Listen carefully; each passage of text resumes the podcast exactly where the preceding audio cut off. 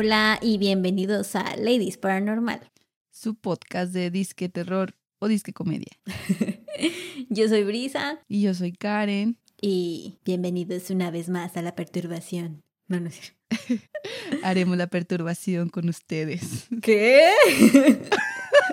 Ay, se escuchó muy mal. O sea, por los bebés de los gatos y así.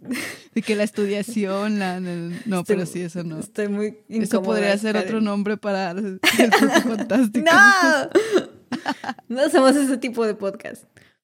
Pero, bueno, ya. Este es el episodio número 16. Y se viene una historia bien densa. Sí. Protagonizada por Presencia. No, no está protagonizada por mí. Ay, digo, no. no. Contada por Brisa, qué pedo. Ando mal en la elección de palabras. Una disculpa. Sí, pues bueno, ya tocaba un misterio sin resolver y les traigo la historia de John Bennett Ramsey. Chan, chan, chan. Antes de comenzar, un trigger warning. Eh, este episodio está pesado. Eh, Madres. Sí, no sé qué tanto podamos bromear, la verdad. Eh, y no se recomienda para espectadores sensibles. bueno, bye. no, no me dejes sola. Habiendo dicho esto, ahora sí, Karen, ¿tú qué sabes del caso de John Bennett? Solo sé que es una niña que secuestraron y que hacía como pages o no sé cómo se dice. Sí, la gringa, la gringa. no, es cierto. Sí, como que participaba en concursos de belleza para niñas, ¿no? Sí, era una pequeña reina de belleza. Ándale, y que la secuestraron y realmente eso es todo lo que sé. Ok, entonces no sabes nada, Karen. de hecho, no. Comencemos entonces. El 26 de diciembre de 1996, en Boulder, Colorado, a las 5.52 de la mañana, una madre desesperada llama al 911 diciendo que su hija había sido secuestrada y que habían dejado una nota para rescatarla. Esta señora era Patsy Ramsey, la madre de John Bennett Ramsey, de 6 años de edad. Tristemente, la encontraron muerta ese mismo día más tarde en su propia casa. Berta. ¿En su propia casa? Ajá. Mm, suspicious. Sí, creo que tú te quedaste nada más en la parte del secuestro, pero... Sí. No, sí, sí, me acuerdo que la habían asesinado, pero no, nada, nada más. Es parte de por qué es tan polémico este caso. Porque, porque si estaba supuestamente secuestrada, la encontraron muerta en su casa. Sí, qué pedo. Como tipo el caso de Paulette, ¿no? También. Era algo así. Madres. Sí, sí, Continúa. sí, parece, pero bueno. Empecemos por conocer a los miembros de la familia Ramsey, ¿sí? Los Ramsey consistían de cuatro miembros. El padre, John Bennett Ramsey. No, no es John Bennett, es el padre, John Bennett Ramsey. Ah, ok. La madre, Patsy Ramsey. El hijo mayor, Burke, de nueve años. Y la pequeña John Bennett, de seis, en ese entonces. John Bennett Ramsey eh, era el padre, como te digo, y era un ingeniero eléctrico con una maestría en administración de negocios por la Universidad de Michigan. Mm, el tipo era bastante listo para los negocios, al parecer. En 1989 formó una compañía que después se fusionó con otras dos para formar una compañía llamada Access Graphics, de la cual fue nombrado presidente y CEO. Para 1996, el año en el que ocurrió el asesinato de John Bennett, la compañía había recaudado un billón de dólares y el señor Ramsey lo nombraron emprendedor del año. ¿Qué pido? Adopte. Ay, no, no sé qué, no. No, no, Karen, no. Sí, me quedé así que, mejor no. Entonces, eh, para entonces ya estaba en su segundo matrimonio con Patsy Ramsey. Aparte de John Bennett y su hermano Burke, tenía otros tres hijos de su matrimonio previo. John Andrew, Melinda y Beth, eh, que de hecho Beth también murió en un accidente de tráfico. O sea, nada parecido a lo de John Bennett, pero pues otra hija más que desgraciadamente se le murió al señor Ramsey. Eh, John de hecho era 14 años mayor que Patsy cuando se conocieron. Y... Sugar Daddy. pues, pues no sé, igual y sí, sí se querían. No sé por qué estoy saliendo por los um, Patsy, cuyo nombre completo es Patricia Ann Ramsey, pero pues digámosle Patsy ya en confianza. ¿va? La Porque- gorda Patty. Oh, no sé, es que no sé dónde escuché ese, apodo, perdón. de Pari Pari. No, no. Ay, no. sí es cierto. Oh. es la serie esta donde sale esa, la del meme así. ¿Cuál? ¿Cómo se llama, chingado? No, ese fue el nombre. Lo No, siento. pues, ¿Quién sabe? Si saben a qué se refiere Karen. No, no es cierto. Eh, te decía que tendría unos 21 años cuando conoció a John y acababa de ser nombrada señorita West Virginia. Era una Ah, reina de o belleza y graduada de la Universidad de West Virginia con un título en periodismo. Se casó con John en 1980, cuando ella ya tenía Ujú. 23 años, y siete años después dio a luz al primer hijo de la pareja, Burke Ramsey. Y tres años después a John Bennett. Entonces, Mm. pues imagínate el tipo de vida que llevaba esta familia o cómo eran. Así de que la mamá, una ex reina de belleza, Sí. el padre millonario, súper exitoso, vivían así súper lujoso, tenían un chorro de casas, tenían aviones privados, yates, vida perfecta en apariencia. Ajá. Por su parte, vamos a hablar un poquito de John Bennett, de quién era antes de Mm. que la asesinaran. Tenía solo seis añitos cuando pasó esto Bien y pequeña. Sí, antes de esto, ella, ella misma, como tú dices, era una reina de belleza Ujú. y la tenían súper metida en ese mundo de los concursos. O sea, y era bien Pe- popular, muy popular, este, un chorro Pues estaba de- bien bonita, parecía una muñequita. Sí, sí. Ajá. Entonces, John Bennett, si alguien no sabe que, que es el concurso de bellezas para niñas, es, es más o menos, de hecho lo raro de esto es que es muy parecido al de las grandes, porque las visten, las maquillan, las hacen, o sea, si tú ves ¿Las los videos, sí, las maquillan, así más no poder, eso. las broncean. Hay muchas niñas que están chiquitas así de edad de mudar dientes y les ponen dentaduras falsas. No seas mamón, qué pedo, qué Sí. creepy se ha de ver. Sí, es, es medio perturbado porque, te digo, los videos de John Bennett, hay, hay varios videos de ella en internet de cuando era concursante y, y está vestida como una señora chiquita. O sea, con taconcitos y así bailando y coqueteando y... Ah, También en trajecitos de baño. no sé si haya algo así, fíjate. Porque ya ves que hay una parte de los concursos de belleza donde modelan trajes de baño. Sí, pero no estoy segura si hacen eso también. No, ya sería el colmo que hicieran eso también.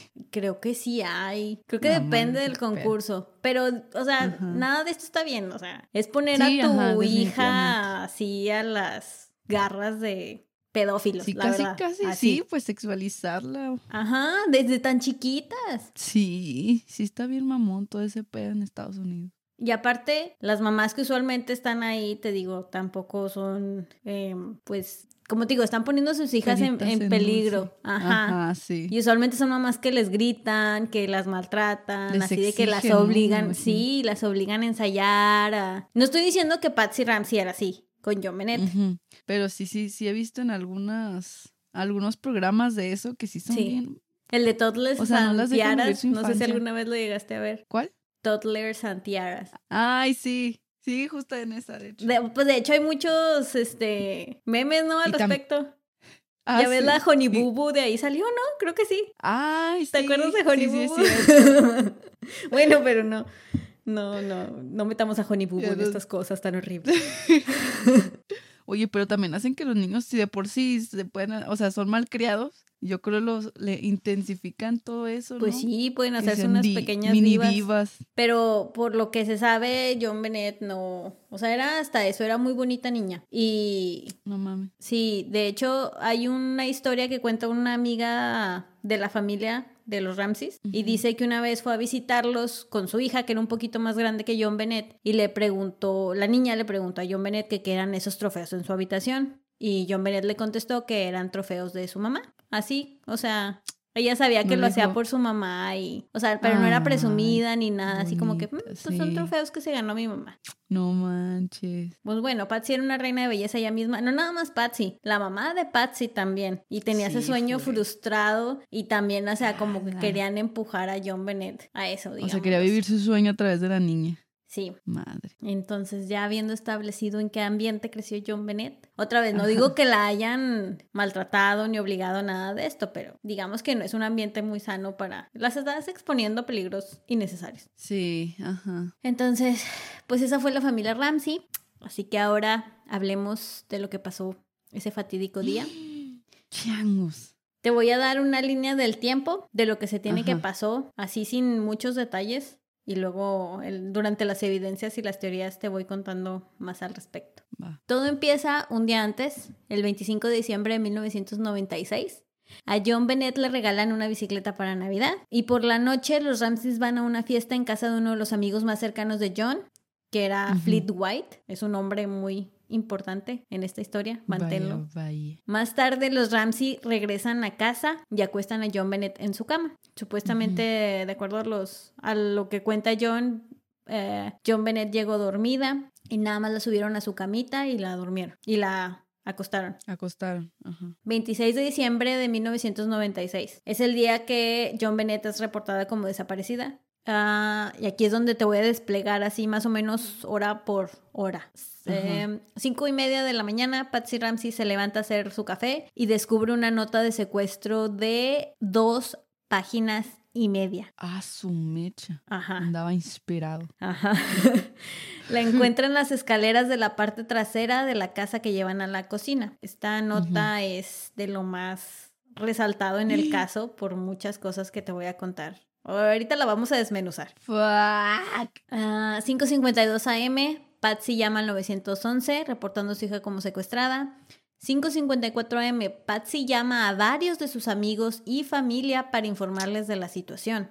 5.59 am, el policía Rick French llega a la casa y hace una búsqueda exhaustiva. Se detiene en la puerta del sótano, donde después encontrarían el cuerpo de John Bennett, pero no la abre. En el reporte de la policía de los eventos de esa mañana, el oficial French dice que no abrió la puerta del sótano porque él lo que estaba buscando era salidas que el secuestrador podría haber usado y notó que esa puerta solo se cerraba por adentro de la casa. Entonces no podría haber usado esa puerta.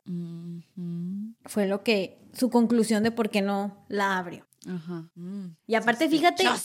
En chinga cómo llegó la policía. O sea, les Sí. habló a las 5.52 y a las 5.59 ya estaba ahí. Era lo que te iba a decir igualito a mi México. a mi México querido. Lo que es tener dinero y ser gringo, ¿verdad? Oh, ya sé. Después de las 6 de la mañana, varios oficiales empezaron a llegar a la casa, incluyendo detectives y un equipo forense que comenzó a buscar en la casa huellas dactilares y otras pistas.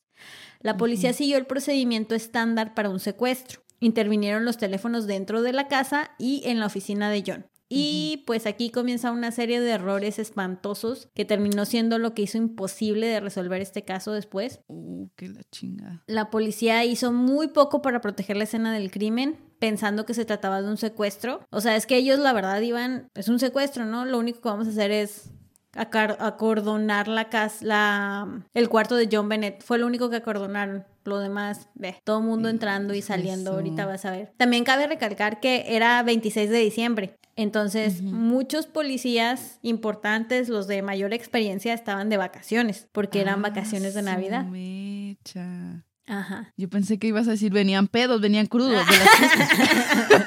Venían todavía con rompope. ya sé. Bueno, continuando.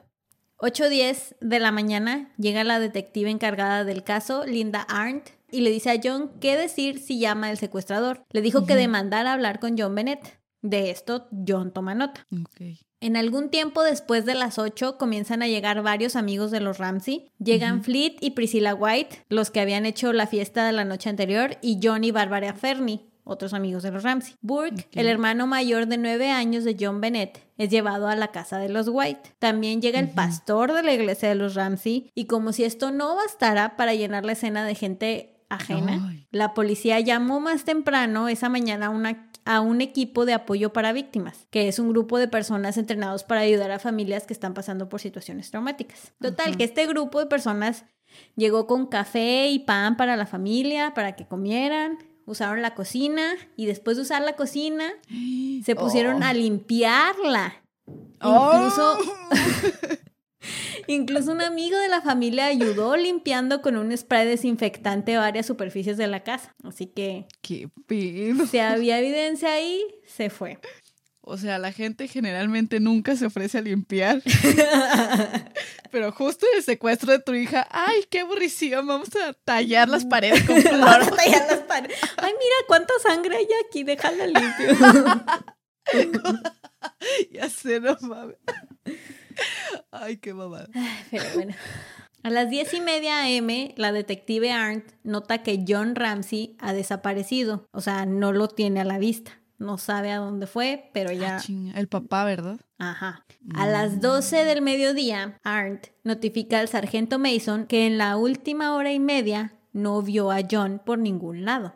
Según los reportes, Sospechoso. cuando vuelve a aparecer, a John se le ve nervioso, agitado y durante todo este tiempo siguen entrando y saliendo oficiales de la casa. Y como esto era un secuestro, los esfuerzos de la policía estaban enfocados hacia afuera de la casa, no Sí. adentro. O sea, todos estaban buscando a John Bennett afuera, a los alrededores, pero nadie se le ocurrió seguir viendo adentro de la casa. En la casa, ajá. De acuerdo con Ron Walker, que fue el único agente del FBI en la escena del crimen en esos momentos, cuando se dio cuenta que John desapareció y que reapareció visiblemente agitado, comenzó a pensar que algo estaba raro y que necesitaba buscar la manera de que la gente que estaba en la escena, la familia especialmente, tenía que mantenerse dentro de la casa. Entonces lo que a él se le ocurrió fue pedirle a la detective Arndt que le diera cualquier cosa para hacer a John Ramsey para mantenerlo dentro de la casa. Así que a la 1 pm, la detective Arndt habla aparte con John y su amigo Fleet White, que seguía en la casa, y les dijo que condujeran una búsqueda dentro de la casa de los Ramsey, de arriba para abajo, en caso de que hubiera algo que se les estuviera pasando.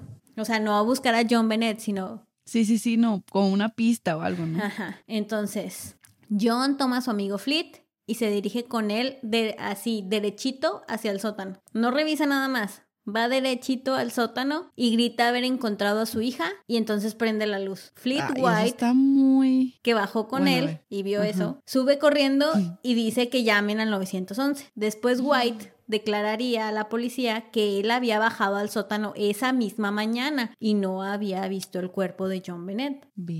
Entonces, Ramsey encuentra a John Bennett en el sótano y lo primero que hace es agarrar, es arrancarle de la boca la cinta adhesiva que tenía y después la carga y la lleva a la sala y la deja en el piso. Al parecer, Mm. así de primera vista, John Bennett había sido estrangulada y su boca y su cuello habían sido cubiertos con cinta adhesiva. ¿Qué pedo? Entonces, primer error. Ya la escena del crimen que estaba abajo, Sí. ya contaminada totalmente. La suben. ¿Quién y fue que la subió otra vez? ¿El papá o el otro? El papá, John Ramsey. Ah, mm, Sí, el papá es John Ramsey y Fleet White Sí. es el amigo.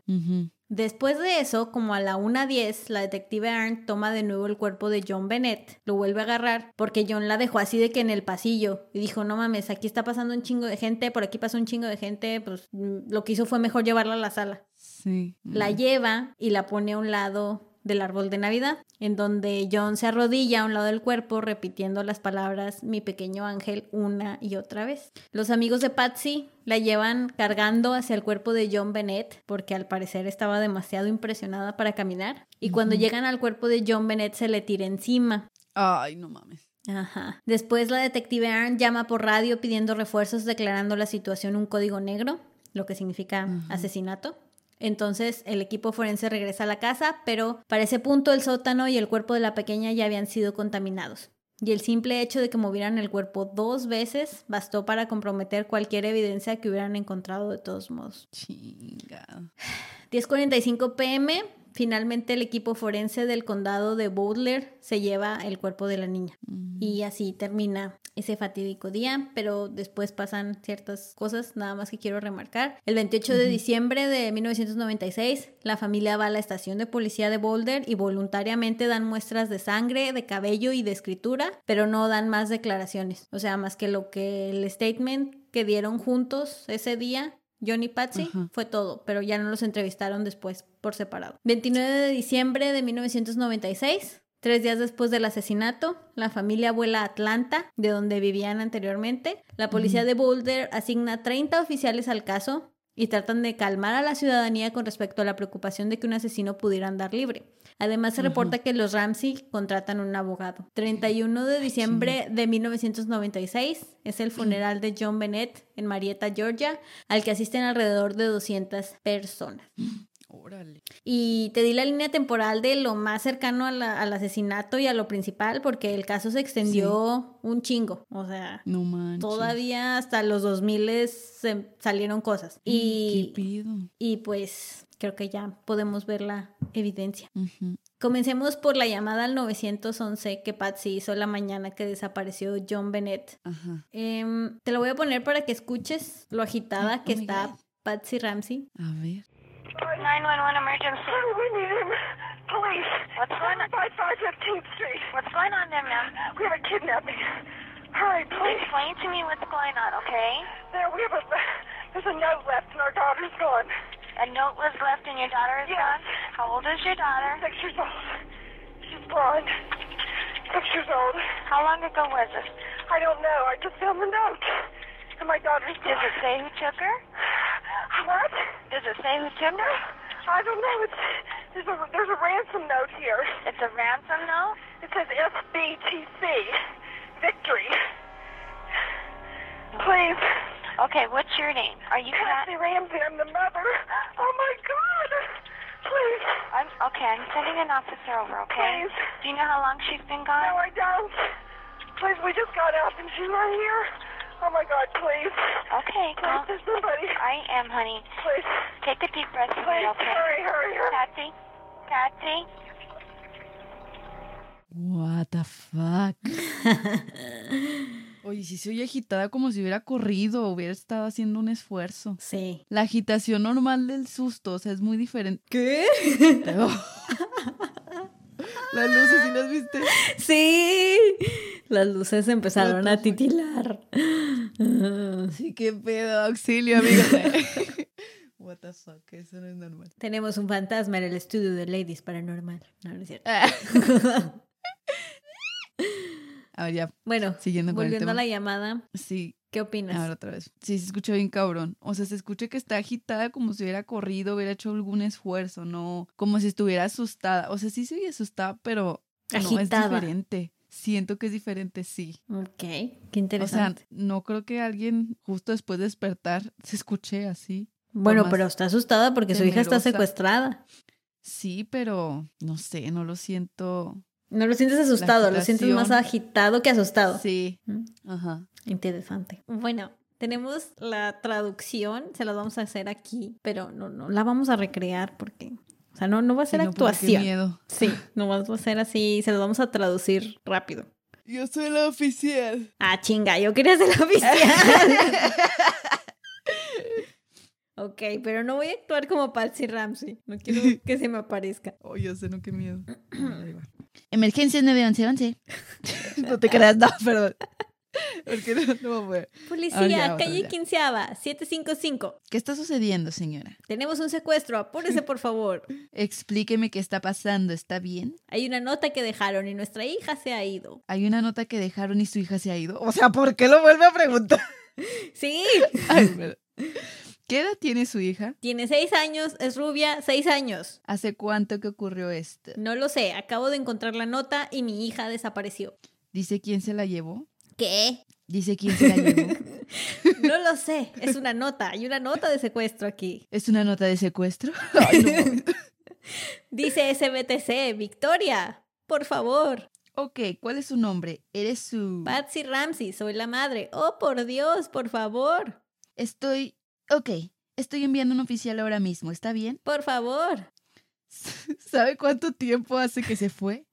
No, no lo sé, por favor, nos acabamos de levantar y ella no está aquí. Oh, Dios mío, por favor, envía a alguien. Está bien, en eso estoy, cariño. Por favor, toma un respiro hondo. Por favor, rápido, rápido, rápido. Patsy, Patsy, Patsy, Patsy. Gracias, gracias. Tomaré mi reverencia ahora como Creo que me va a, de- a dedicar a ser Novelas. actriz de doblaje.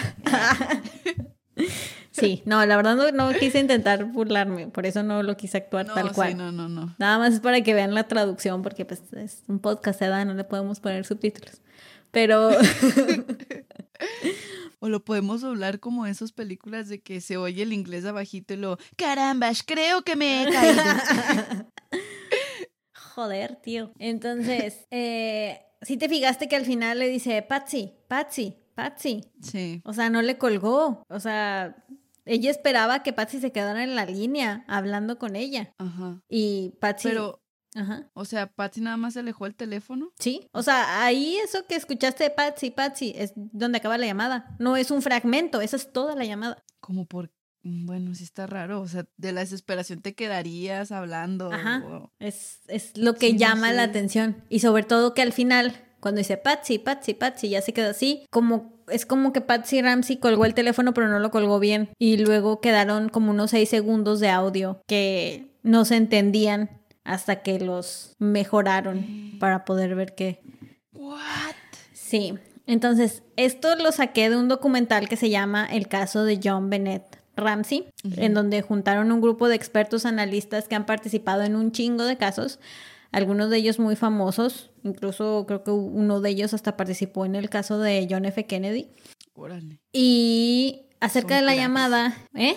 Que son cracks. Sí. Y acerca de la llamada, ah, ponen a un lingüista forense que se llama Jim Fitzgerald y se pone a analizarla. Y de acuerdo con este experto, lo que le llama la atención de la llamada es que dice tenemos un secuestro, o sea, habla en plural. ¿Quiénes son el nosotros en esa oración? Según lo que él dice, ¿eh? No estoy dando mi opinión, es lo que él dice. Luego el hecho de que no dice el nombre nunca, nunca dice John Bennett, si te fijas.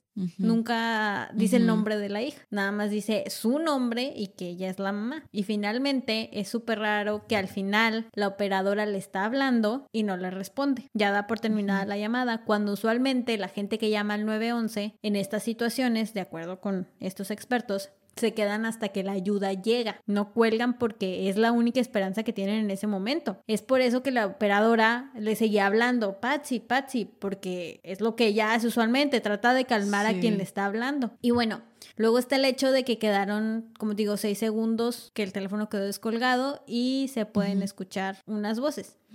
Según lo que salió de este estudio, encontraron tres voces diferentes. Este documental lo hicieron en el 2016, entonces ya le aplicaron Ajá. tecnología moderna. La primera era lo que parecía ser la voz de un hombre, de un hombre, que creen es John Ramsey, diciendo, Ajá. no te estamos hablando a ti. La segunda parece ser una voz de mujer, que asumen es la de Patsy, y parece ser que dice algo como, ¿qué fue lo que hiciste? Ayúdame Jesús. Y la tercera voz que se escucha después de eso parece decir, ¿qué fue lo que encontraron? Y asumen que es Burke. El hermano, el hermano mayor de John Bennett, Ajá. porque suena como la voz de un niño, lo cual no coincide con las declaraciones que dieron Patsy y John, que dijeron que Burke nunca se despertó, nunca se despertó en toda la noche ni en toda la mañana, hasta que lo llevaron a la casa de los White. Nunca salió de su cuarto Ay, según sus declaraciones.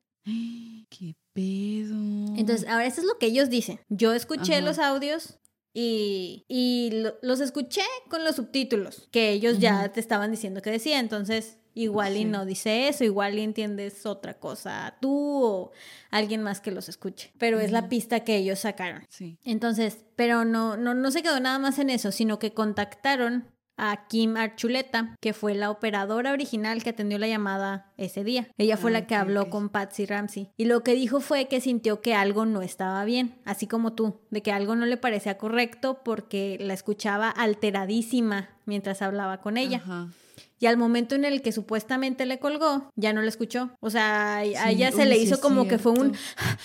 y lo... Ajá. Como que ya se calmó en cuanto le colgó. Eso fue lo que ella sintió. Sí. Y según la operadora, ella trató de quedarse escuchando cuando vio que nadie le respondía y no estaba colgado. Y según ella, lo que ella escuchó fue, ok, llamamos a la policía, ¿ahora qué? A la madre. Eso es lo que ella dice. Pero ¿y por qué eso no se quedó grabado o qué? Es que se escucha así muy, muy, muy bajito. O sea, te digo, está muy distorsionado. La neta, no, no Ah, sé cómo alguien Eso podría fue lo entender. que ella entendió. Sí, eso digo, eh, una cosa es una grabación de una llamada, otra cosa es cuando tú estás al teléfono, ¿verdad? Igual ella fue lo que ella entendió, Mm, no sé. Chango.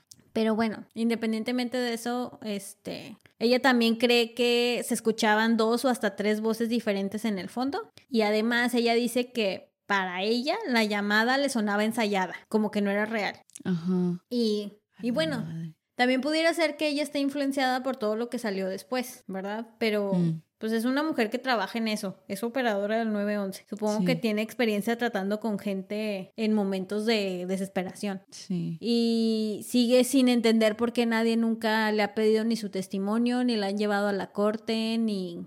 O sea, nada. Nunca la han tomado ella como evidencia. Sí está raro, sí está raro lo que dice y sí es cierto de que se oye súper agitada y ya después de que la persona cree colgar que no se escuche nada. Sí, Sí, porque para como estaba, a lo mejor esperarías Sí, que sí, así que no sé, pues agitada igual. Pero bueno, o sea, también es algo que durante todo este caso también pensé, bueno, nunca sabes también cómo vas a reaccionar si algo malo te pasa, algo de esa magnitud.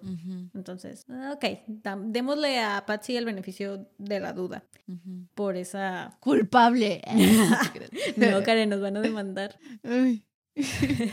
Ahora, la segunda pieza de evidencia importante en este caso es la famosa nota de secuestro, que más que una nota es una carta, porque te digo, son Qué dos pedo. páginas y media. Es súper extraño para una nota de secuestro que sea de ese tamaño. Oye, sí, lo que se tomaban su tiempo de... A ver, vamos a ver. Anda, y no solo es eso. Bueno, No está llena de detalles bizarros. Y otra cosa también que se les hace muy extraña es que la encontraran en las escaleras traseras de la casa. O sea, para empezar, bueno, nada más así como side note, es una mansión. Tienen dos escaleras. A la madre. Para que el secuestrador dejara la nota ahí con la excusa de ser vista en cuanto Patsy se levantara, quiere decir que debería ser alguien que la conociera muy bien, que supiera exactamente su rutina de levantarse temprano, bajar por esas escaleras e ir a hacer café como la primera cosa que hace en la mañana. Porque no sé, ¿dónde esperarías tú que ver una nota de secuestro de una niña así? Pues en su cuarto. Ajá, en su cama donde la sacaron o en alguna mesa en la entrada ¿Sí? pero no, la encontraron en, en una, literal en, en un escalón yendo por las escaleras. O sea, ni siquiera al pie de la escalera ¿Qué tal cual, así en medio de las escaleras. Como te digo, también es que está llena de detalles muy extraños y te la voy a leer. Sí.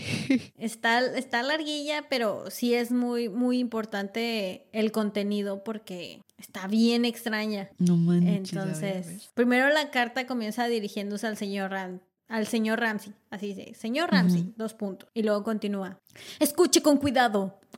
Bueno, es que está con, está con signos de admiración. Somos un grupo de individuos que representa una pequeña facción extranjera.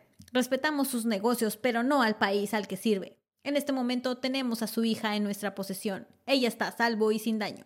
Y si quiere que ella llegue a ver 1997, deberá seguir nuestras instrucciones al pie de la letra. Deberá retirar 118 mil dólares de su cuenta. 100 mil dólares serán repartidos en billetes de a 10 y los 18 mil restantes en, billete, en, billetes, en billetes de 20 dólares. Asegúrese de que traiga un maletín del tamaño adecuado al banco. Ahora aquí voy a hacer pausa porque cuando dice traiga un maletín del tamaño adecuado, en la original, que está en inglés obviamente, no hablan español los secuestradores, eso hubiera sido una pista muy grande. ya sé. en vez de usar, bueno, yo sabía que la palabra para maletín era suitcase, ¿no? Sí. Usa la palabra attaché.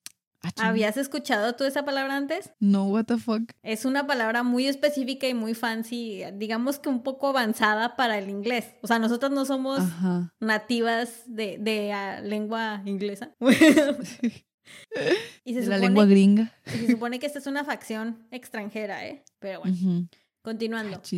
Cuando llegue a casa, ponga el dinero en una bolsa de papel café. Le llamaremos entre las 8 y 10 a.m. de mañana para instruirle en la entrega. La entrega será agotadora, así que le aconsejo que esté descansado. Si monitoreamos que tiene el dinero antes, le llamaremos antes para que entregue el dinero antes y así podrá recoger a su hija más temprano. Cualquier desviación de mis instrucciones resultará en la ejecución inmediata de su hija. También se le negarán sus restos para un entierro propio.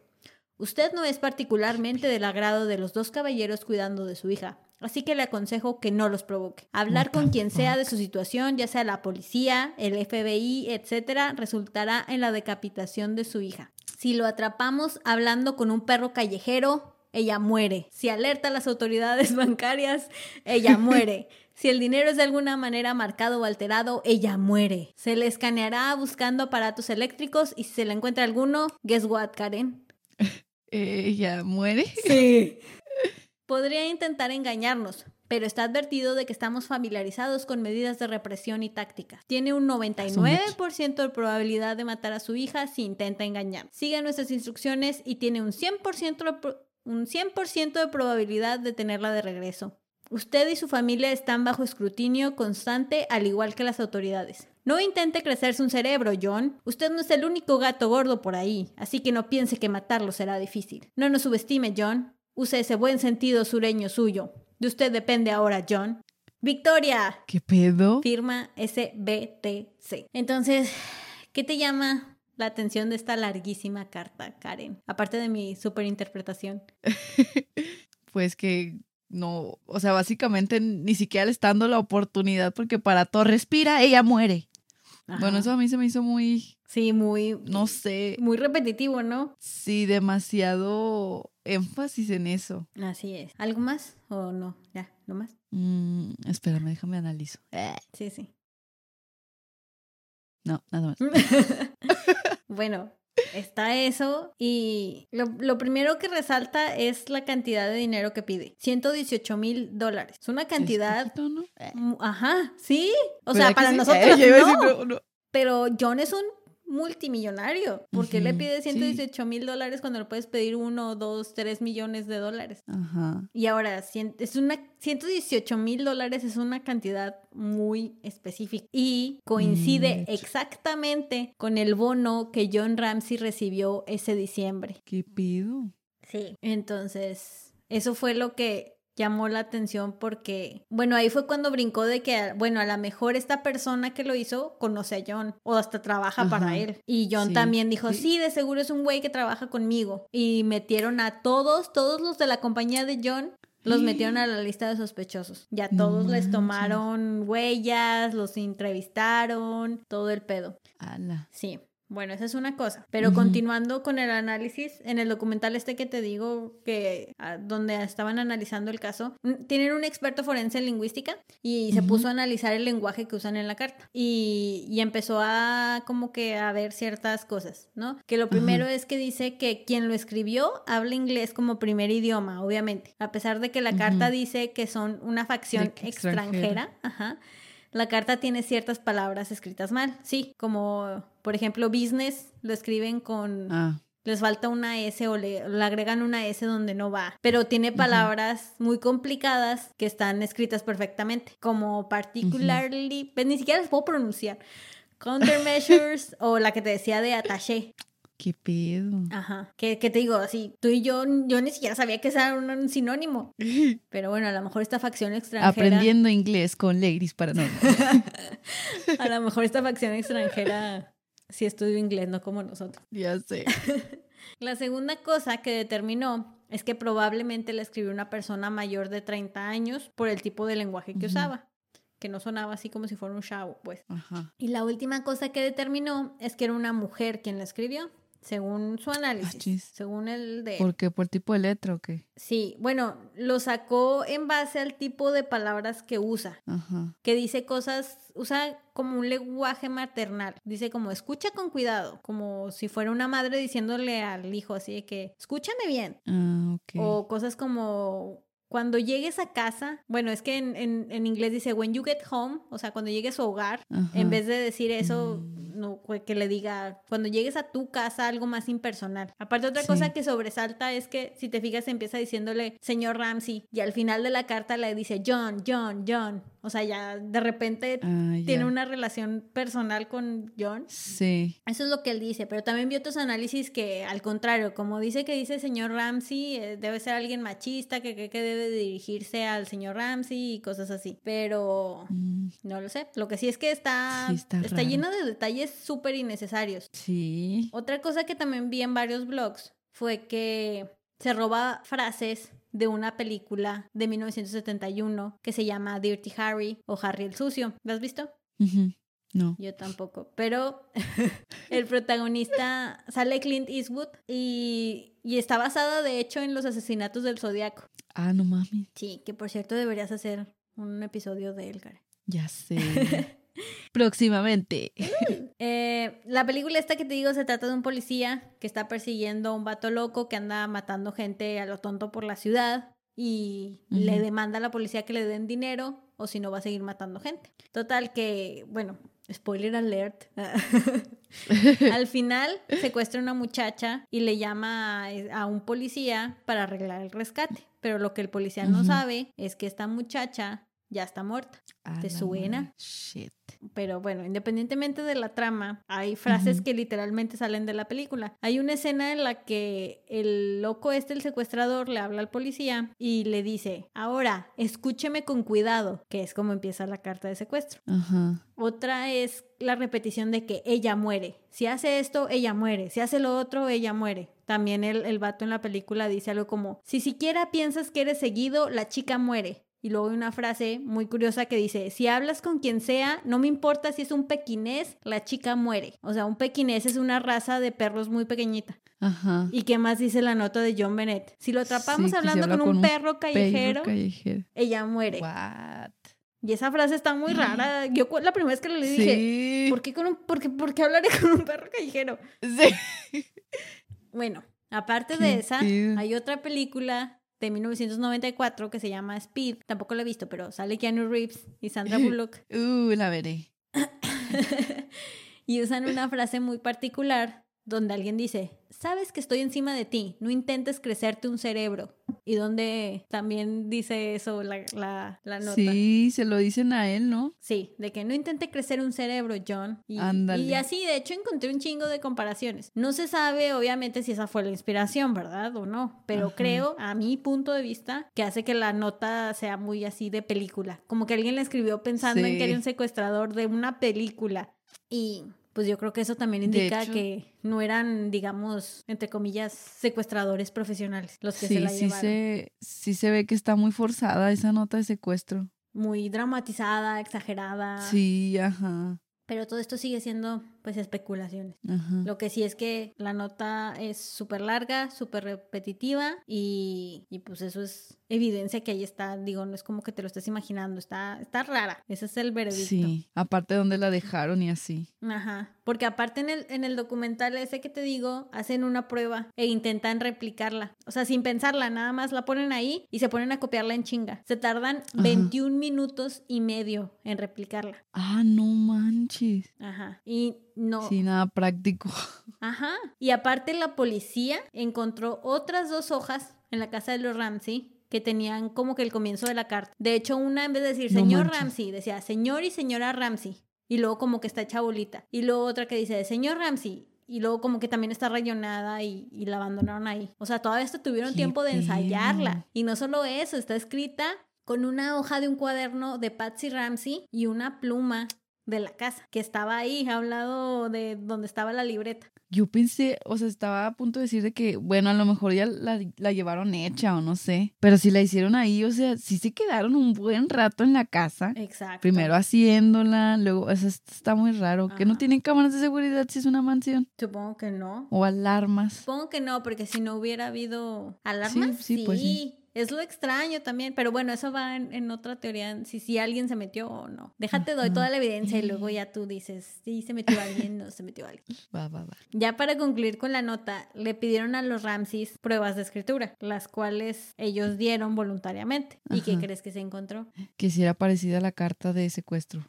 Se descartó a John Ramsey como posible autor, pero no se pudo descartar a Patsy Ramsey. Ah, su mecha. Estuve viendo comparaciones, así literal, lado a lado, letras Ajá. específicas y está igualita, está muy No parecida. si no fue. Patsy la que lo escribió, en definitiva fue alguien con letra muy parecida a la de Patsy. O sea, porque aparte ya después con más evidencia, no nada más la compararon con las, con las muestras que dio Patsy, sino también con cartas, con fotos en las que Patsy escribió y era más o menos el mismo estilo. Entonces... No No estoy diciendo que fue Patsy, pero fue alguien que escribe muy parecido Sí. a ella. Mm, Otra cosa a considerar, obviamente, es la evidencia encontrada en el cuerpo de John Bennett y el resultado de la autopsia. La neta es una parte muy importante, pero no quiero dar muchos detalles porque se me hizo bien fuerte. Digo, es una niña de seis No, años y lo que le hicieron sí está bañado, pero es parte importante para determinar quién pudo haberlo hecho. Entonces,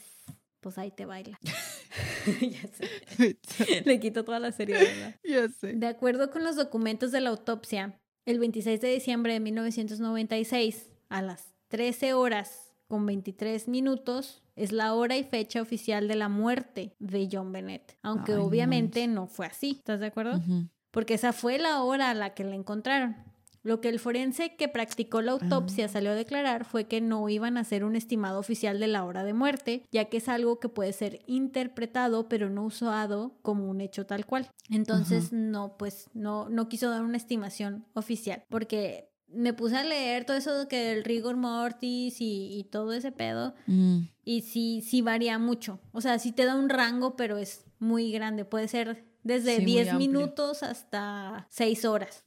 Eh, sin embargo, pues bueno, este caso es tan público y tanta gente ha metido tanto su cuchara que varios expertos lo han analizado y la evidencia física sugiere que John Bennett murió entre las 10 pm del 25 de diciembre y las 6 am del 26 de diciembre y que era, por- y que era probable que hubiera sido más cercano a la medianoche que a las 6 de la mañana.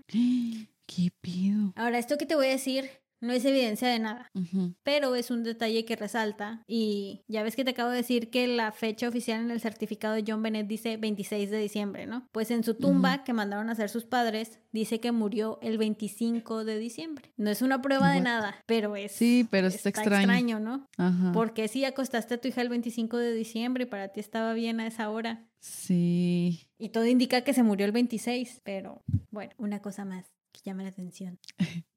El cuerpo de John Bennett fue encontrado en el sótano con la boca tapada con cinta, una cuerda de nylon alrededor de sus muñecas y de su cuello, y su torso estaba cubierto con una cobijita blanca. Recuerda que todo esto debería tener evidencia de quién lo hizo. Pero como John movió el cuerpo, contaminó Oh, la escena. La autopsia reveló que John Bennett había muerto por estrangulación y una fractura en el cráneo. En las teorías que leí, como que nadie se puede poner de acuerdo qué pasó primero. Depende de la teoría que te cuenten, lo acomodan. No saben si la estrangularon y luego la golpearon o si primero la golpearon en la cabeza y luego la estrangularon. Pero de cualquier manera, la causa oficial de muerte es asfixia por estrangulación asociada con traumatismo cranoencefálico. Ay, pobrecita. Y si te fijas, pues también la causa de muerte, pues tampoco te dice que fue entonces cuál fue lo que Sí. le acabó de matar. Ajá. No se sabe de dónde pudo haber venido el golpe que tenía en la cabeza, pero se cree que pudo haber sido un bat de béisbol o una linterna súper pesada que se encontró en la cocina de los Ramses. Pon atención a esta linterna porque viene a ser muy importante para las teorías después. Ajá. Haz de cuenta que el golpe que ella tenía en su cráneo era un cuadrado así, súper grandote. Ajá. Y ellos Ay. Hay gente que cree que fue esta linterna que encontraron en, en la cocina de los Ramsey, que curiosamente no tiene ni una sola huella, nada, ni por dentro ni por fuera.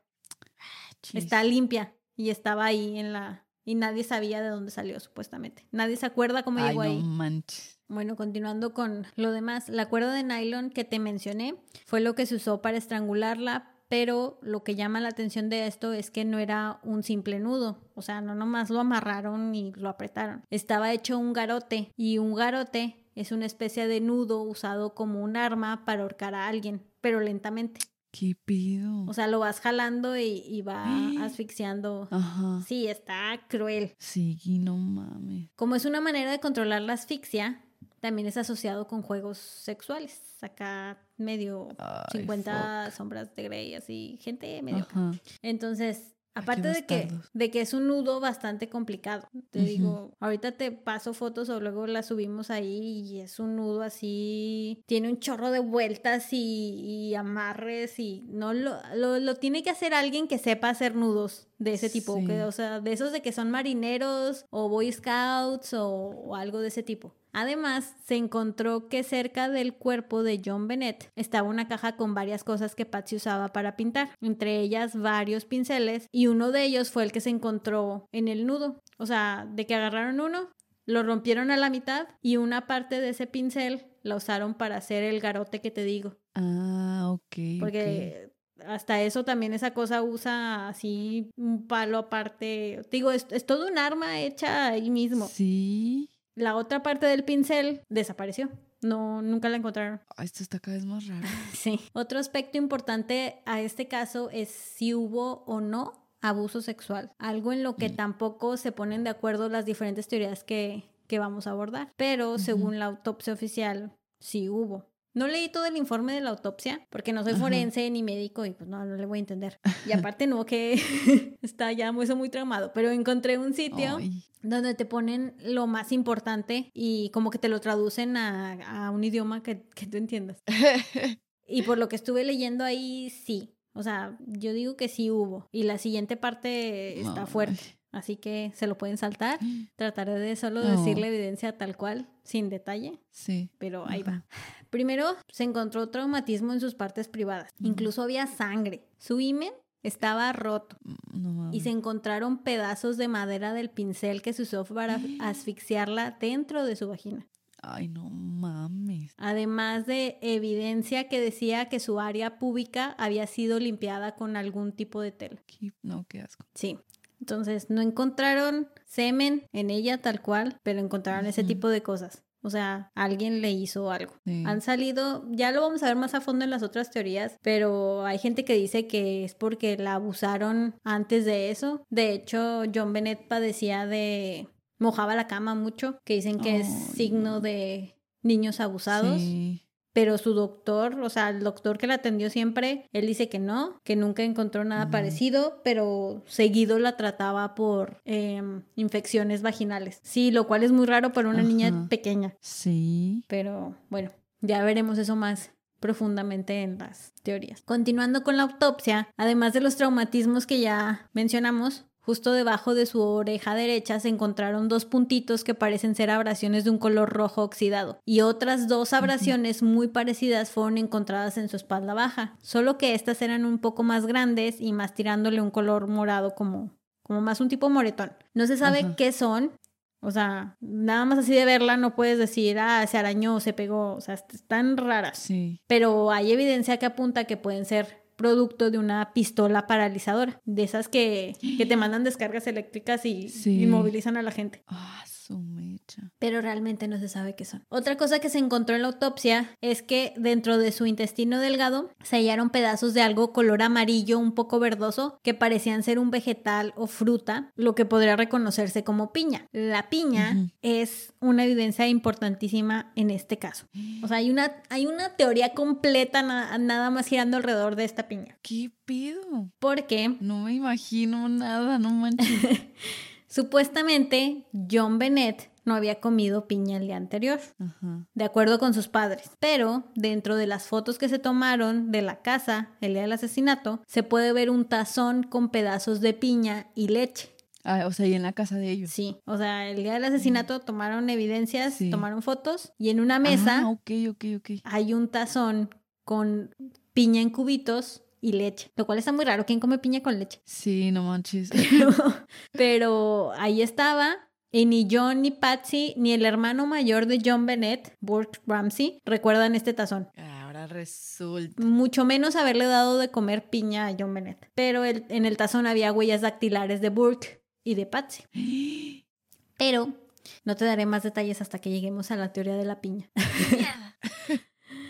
Dejando de lado ya la autopsia, hablemos ahora un poco de la escena del crimen. En la cobijita que se encontró a John Bennett en el sótano, se encontró un solo cabello púbico color rubio del cual hasta la fecha no se sabe a quién pertenece. Como te mencioné, toda la familia Ramsey y sus amigos cercanos dieron pruebas de sangre, de escritura y de cabello y ninguno ha resultado compatible con, con ese cabello. No se sabe de dónde salió, no se sabe hasta la fecha quién pudo haber sido. Y, o sea, y de hecho está muy así como Extraño. perdido en todas las evidencias. Mm, Casi no he oído a nadie que hable de ese cabello. Entonces no sé si simplemente lo descartaron como es tan poquito que... Pero Ajá. Habiendo tan poquita Mm. evidencia, creo que valdría la pena aferrarse hasta a eso. Sí. Además, cerca del cuerpo se encontró una bata de Barbie que le pertenecía a John Bennett.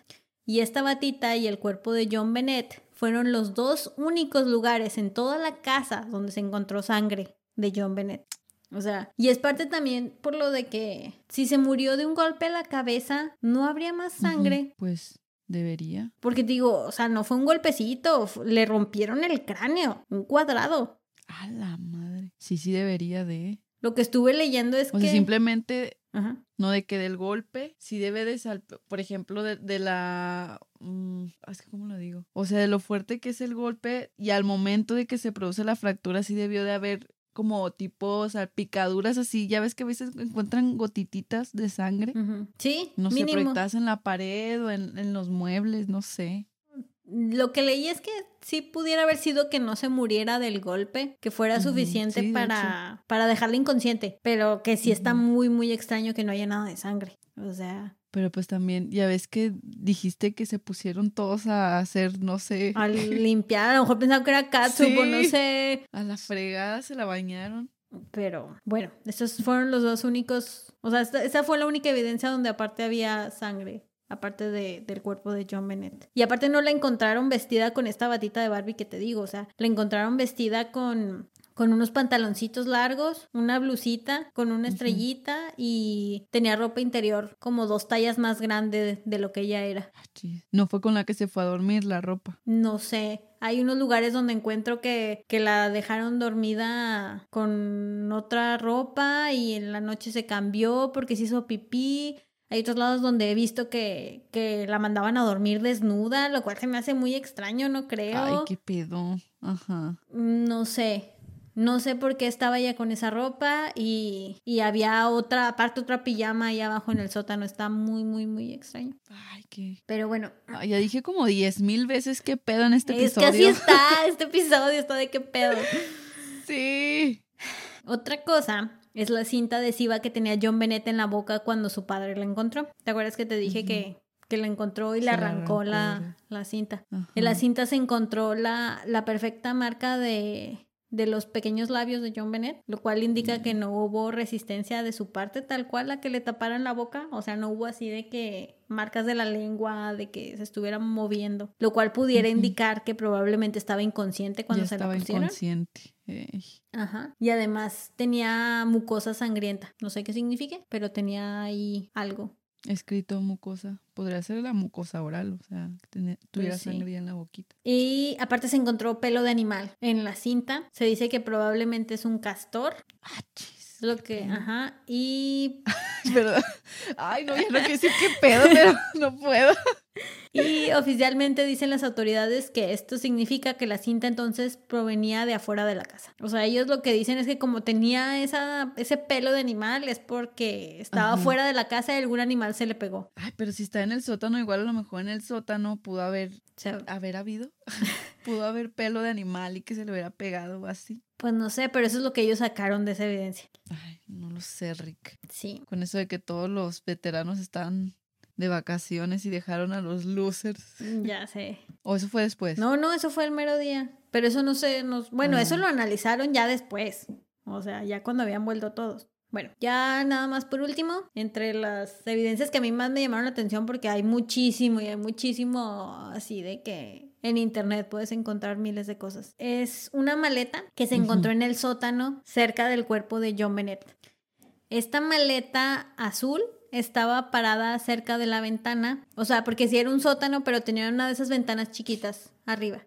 Ah, ya. Y abajo Ajá. de esa ventana había una maleta azul parada.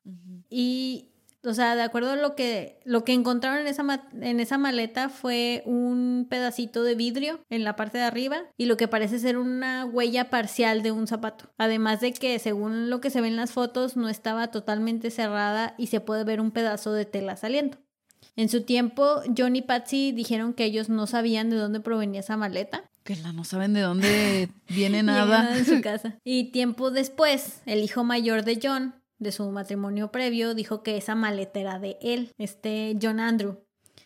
Y dentro de la maleta se encontraban dos objetos que a mí me llamaron mucho la atención y no sé por qué no hay más investigación al respecto, o no sé. Dentro de la maleta se encontraba un libro del Dr. Seuss. ¿Sabes cuál es el Dr. Seuss? El que escribió el Grinch y Mm. eso. Ah, ya. Ah, sí, es cierto. Sí, sí, sí. Bueno, es- son libros para niños. Sí. John Andrew estaba en la universidad, lo cual está medio extraño. Sí. O sea, lo único que traía era ese libro y una cobija llena de semen, que tiempo después el ADN corroboró que era semen perteneciente al hijo de John, el John Andrew Ramsey. Ujú. Lo que se cree esta maleta son dos cosas. Una que pudo servir de escalón para que el intruso que se metió a la casa, que quería secuestrar a John. Bennett, saliera ajá, por la ventana. Ah. O para meter a- al cuerpo de John Bennett y llevárselo. No manches.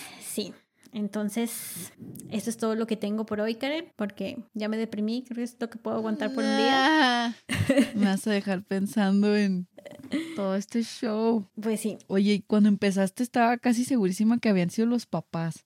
O sea, un, un rollo así. Pero ahorita con esto que me dices de eso, de la maleta, ahora pienso que es ese men. O sea, de que, bueno, es que ahora me hace clic lo de las alarmas. ¿Por qué no? Digo, siendo el papá de ese güey, pues él me imagino que puede accesar a la casa sin, sin encender ninguna alerta, ninguna alarma. Si tienen alguna Ajá. clase de clave, lo que sea, él se la debe de saber. Pues sí. Pues. Y a lo mejor él conoce la rutina de la señora y por eso dejó de la nota.